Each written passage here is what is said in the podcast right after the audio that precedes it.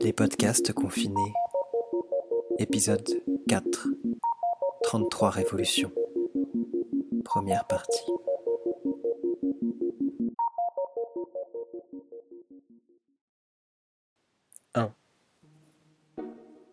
Tout bouge de l'autre côté de la fenêtre. Arbres en papier, machines jouets, maisons de brindilles, chiens de paille. Une tache d'écume envahit les rues, laissant au passage de l'eau, des algues, des objets cassés, jusqu'à la vague suivante qui balaye tout. La marée arrache ce que le vent ne parvient pas à abattre. L'immeuble résiste à l'assaut de la mer. À l'intérieur, les coursifs sont remplis de visages effrayés et de gens qui récitent des instructions et des évidences. Restez calme, camarades, ça ne va pas durer. Tous s'expriment à la fois. Vingt disques rayés tournant en même temps. Tous disent la même chose avec des mots différents. Comme dans la file d'attente ou au meeting. Manie de parler. 12 millions de disques rayés qui piaillent sans cesse. Le pays entier est un disque rayé. Tous répètent. Chaque jour est la répétition du précédent. Chaque semaine, chaque mois, chaque année.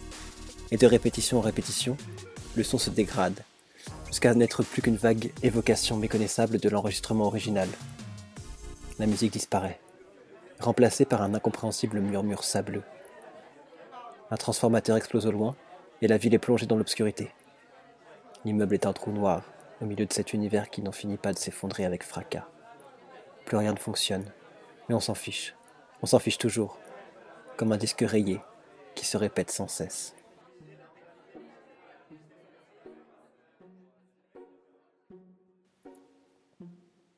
2. Le vent s'infiltre à travers les fentes. Les tuyauteries sifflent. L'immeuble est un organe commun aux familles qui l'habitent. Rien ne ressemble à la musique d'un cyclone, elle est unique, reconnaissable entre toutes, d'une qualité sans égale. Dans le petit appartement, les murs peints d'une couleur indéfinissable, sans ornement ni image, s'accordent avec les quelques meubles, le téléviseur en bois, le tourne-disque russe, la vieille radio, l'appareil photo pendu à un clou.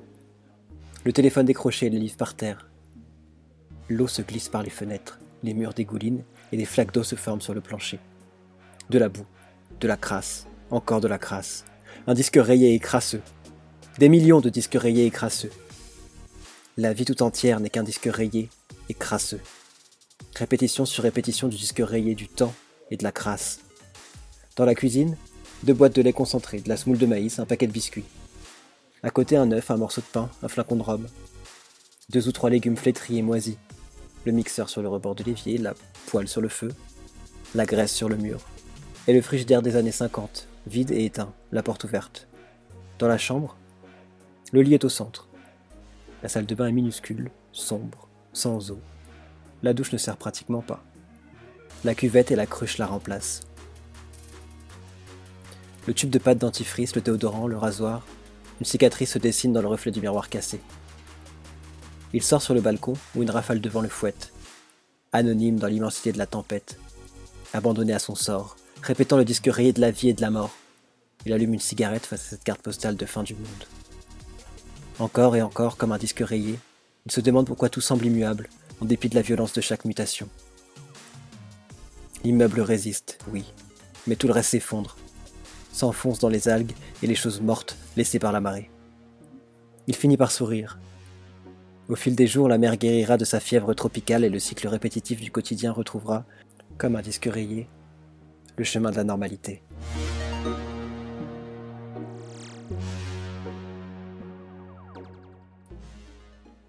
3.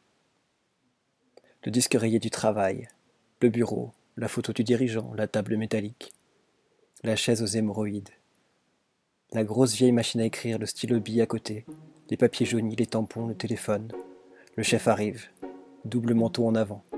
Il défroisse d'un geste sa guayabella blanche et se racle la gorge avant de parler. Sa voix rappelle la flûte quand il reçoit des ordres et le trombone quand il en donne. Comme à présent. En sortant du bureau, il laisse l'écho d'une porte claquer et lui reste enfin seul dans son bureau, plus noir, plus maigre et plus nerveux que d'habitude. Un peu plus soumis aussi. Le téléphone sonne le noir maigre et nerveux répond sans grand entrain. Il n'entend qu'un bruit de fond, vraiment de fond comme un disque rayé. Et il raccroche. Il va à la fenêtre allumer une populaire. La vie s'arrête sous ses yeux, et il ne s'en étonne pas. Il pense qu'il en a finalement toujours été ainsi, une torpeur déguisée en mouvement. Il jette un coup d'œil à sa montre automatique soviétique. 10 heures du matin. Il en a déjà marre du boulot. C'est vrai qu'il ne l'a jamais aimé. Mais à présent, il n'en peut vraiment plus. Et aussitôt, entre parenthèses, il se demande quand cet à présent a commencé. Soir après soir, il rentre dans son appartement solitaire, qui retourne à la solitude chaque matin après son départ. Les voisins Un tas disques rayés sans intérêt. Le comité Il suffit de faire profil bas, de lancer quelques Viva Et on n'a pas d'ennui. En fait, personne n'en a rien à de personne.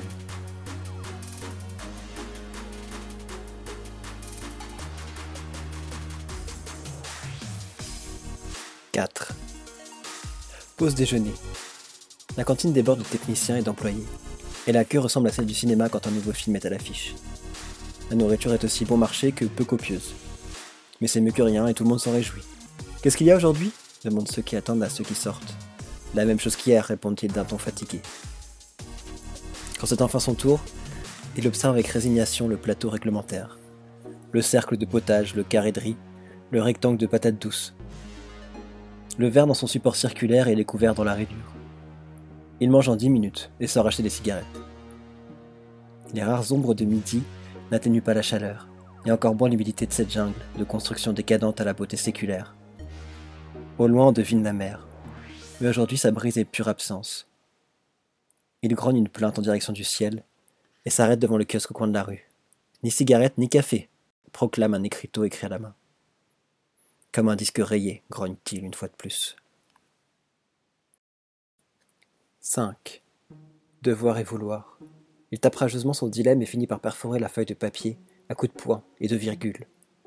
Il voudrait rester seul dans le bureau, dans la ville, dans le pays, et qu'on ne le dérange jamais.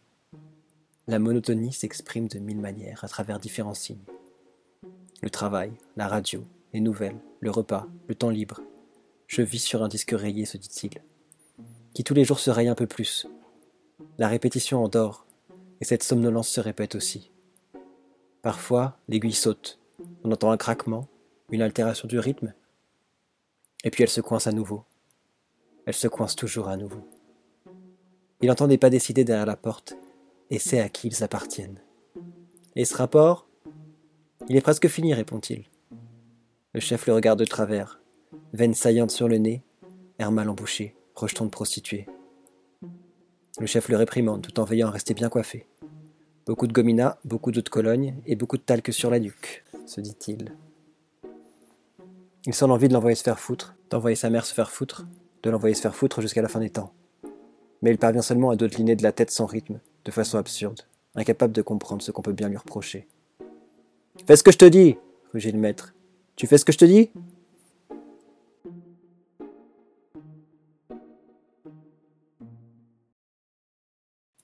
6. Fin de la journée. 8 heures à vérifier des papiers, à signer des circulaires, à mettre des coups de tampon, à rédiger des rapports, à faire des photocopies, à supporter le chef, et c'est à peu près tout.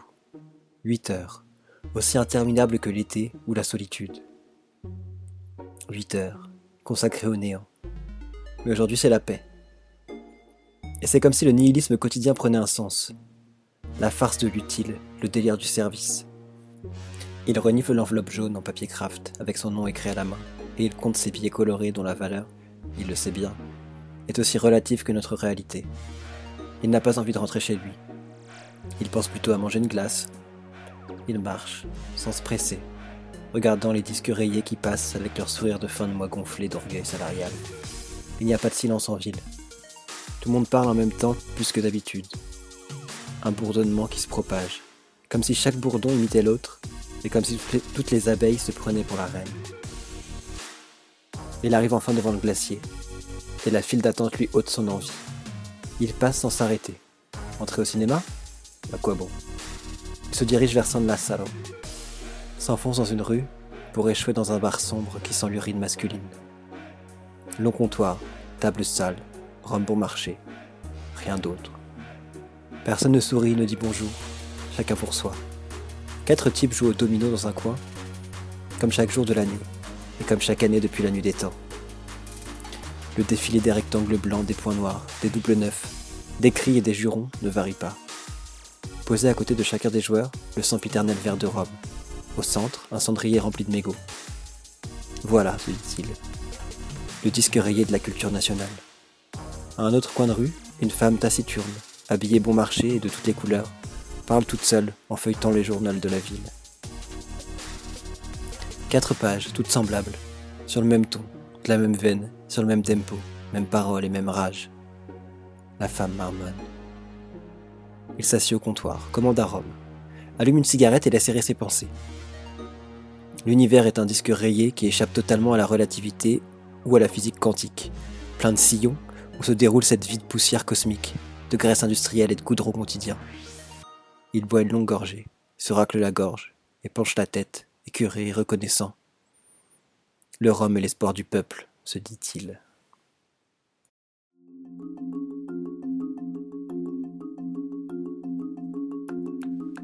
« 7. La lune se lève quand il sort du bar. Sa lumière s'infiltre avec parcimonie entre les immeubles. Il marche en évitant les ruelles et les coins sombres.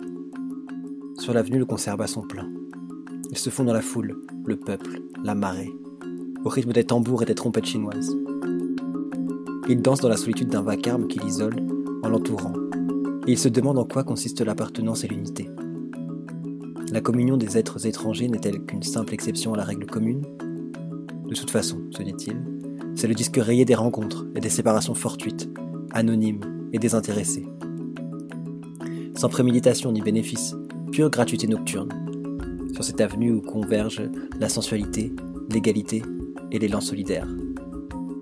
La seule chose qui fonctionne ici, se dit-il, c'est la fête, l'orgie, le phallocentrisme et l'épopée de la chatte. Matérialisme érotique. Le reste, du discours. Pour obnubiler les masses, le sexe est le commencement et la fin, la baise historique, se dit-il. Et là, au milieu de la musique, des corps en sueur et des verres en carton remplis de bière, il se souvient de son ex-épouse, maladivement frigide. Le mariage n'a pas duré longtemps. Un disque rayé de discussions et de reproches dont la détérioration progressive a fini en rigidité cadavérique. Son asexualité l'entraînait vers l'impuissance, obscurcissait son humeur et sapait son optimisme déjà faible. Au début, il s'est dit que c'était de la pudeur, de la timidité, et que les temps et la confiance viendraient à bout de. Mais c'était plus profond. Loin de s'améliorer, la situation a empiré. Les semaines passaient sans autre intimité que les repas pris ensemble, et le sexe a fini par disparaître entièrement de leur vie. Et les caresses, les sourires et les mots. Il a décidé de la quitter après un rêve inquiétant. Dégoûté d'elle, et profitant de son sommeil, il l'a tuée à coups de machette, en éclaboussant de sang les murs de la chambre. Il s'est réveillé effrayé en constatant qu'il avait éjaculé, et le lendemain matin il a quitté la maison de très bonne heure pour ne plus jamais y revenir. Des mois, peut-être des années plus tard, ils ont fini par divorcer, rancœurs éteintes et reproches adoucis. En dansant, il arrive au Malécon. Un flinco de rhum frelaté s'assied devant les vagues et compare le flux et le reflux de l'eau au mouvement sur le mur, où vont et viennent des couples enlacés, des groupes excités et des solitaires comme moi, se dit-il. Voir passer le temps est le passe-temps favori du peuple. Non pas le perdre, ce qui impliquerait déjà une possession. Les années restent, se dit-il, le temps passe toujours. Il scrute à nouveau la mer et boit à la bouteille. Derrière lui, la ville sale, et belle, et cassée, devant l'abîme qui insinue la défaite. Ce n'est même pas un dilemme, encore moins une contradiction mais la certitude que cet abîme, cet isolement, nous définit et nous conditionne. Nous gagnons en nous isolant, et en nous isolant, ce sont eux qui gagnent, se dit-il. La mer est la mer, le rideau qui nous protège et nous enferme. Il n'y a pas de frontières. Ces eaux sont le rempart et les barbelés, la tranchée et le fossé, la barricade et le barrage. Nous résistons dans l'isolement. Nous survivons dans la répétition.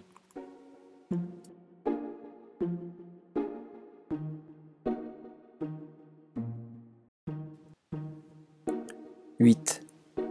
Petit à petit, le malécon se vide. L'aube menace et il pense à rentrer. Il avance sur une avenue sans taxi ni passant. Les arbres et les immeubles semblent surgir du caniveau. Et il entend derrière lui le grondement du bus et court vers l'arrêt. Il n'est plus qu'à 200 mètres quand le gémissement de la sirène le stoppe net Les flics descendent, l'observent de la tête aux pieds, remarquent la bouteille et lui demandent ses papiers. Carte d'identité Mais camarade Je vais arrêter le bus. On verra ça plus tard, d'abord tes papiers. Il leur tend la carte d'identité, et l'autre aussi. Ils sourient, font les vérifications, s'excusent. Désolé camarade.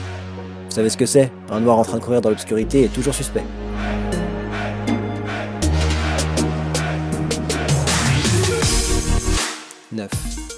L'alcool s'évapore. Les lumières du bus clignotent au lointain et sa décrépitude pâlit de colère. Il se souvient du jour où on lui a remis la carte. Pas sa l'identité, l'autre. Le sourire bêta avec une pointe de fierté. La sensation unique d'être partie prenante d'un avenir nouveau et vigoureux et rédempteur. Mais le lendemain se construit sur les fondations d'hier, avec la main-d'œuvre d'aujourd'hui. Il a compris alors que l'image de l'avenir n'est pas et ne peut pas être l'avenir lui-même. Un concert de jurons le maintient en mouvement jusqu'à ce qu'il arrive à l'immeuble. Il soupire devant l'ascenseur en rade au rez-de-chaussée, le disque rayé de ce qui ne fonctionne jamais, et monte les sept étages d'un pas fatigué. Dans son appartement, la solitude l'accueille, dans toute sa nudité, et l'invite à se coucher auprès d'elle. Par défi, il se jette tout seul sur le canapé, met un vieux disque qui s'enraye à la moitié, bégayant une percussion aléatoire. Il éteint l'appareil et sort sur le balcon pour fumer devant l'obscurité de la mer. Le jour se lève, la police lui a ôté le sommeil et quelque chose qu'il ne nommerait pas fierté, encore moins dignité, mais qui est sans aucun doute important. Il ne supporte pas qu'on lui fasse savoir. Qu'on me le rappelle se demande-t-il en souriant, qu'il est un noir de merde. Sur le balcon en slip, torse nu, il se dit qu'il n'y a pas la moindre trace de grandeur dans tout cela. Et il fait un geste qui prétend englober la ville, peut-être le pays tout entier. Mais il a toujours baigné dans la légende, dans toutes les organisations, les discours, les manifestations, les délégations et les compromis. Toujours en restant sur ses gardes. C'est dans ces dernières années à l'université qu'il a commencé à changer. Même s'il ne situe pas le moment précis, ni les circonstances exactes, diluées dans le temps où cela s'est produit, ni en quoi a consisté concrètement ce changement. L'aiguille a sauté, se dit-il.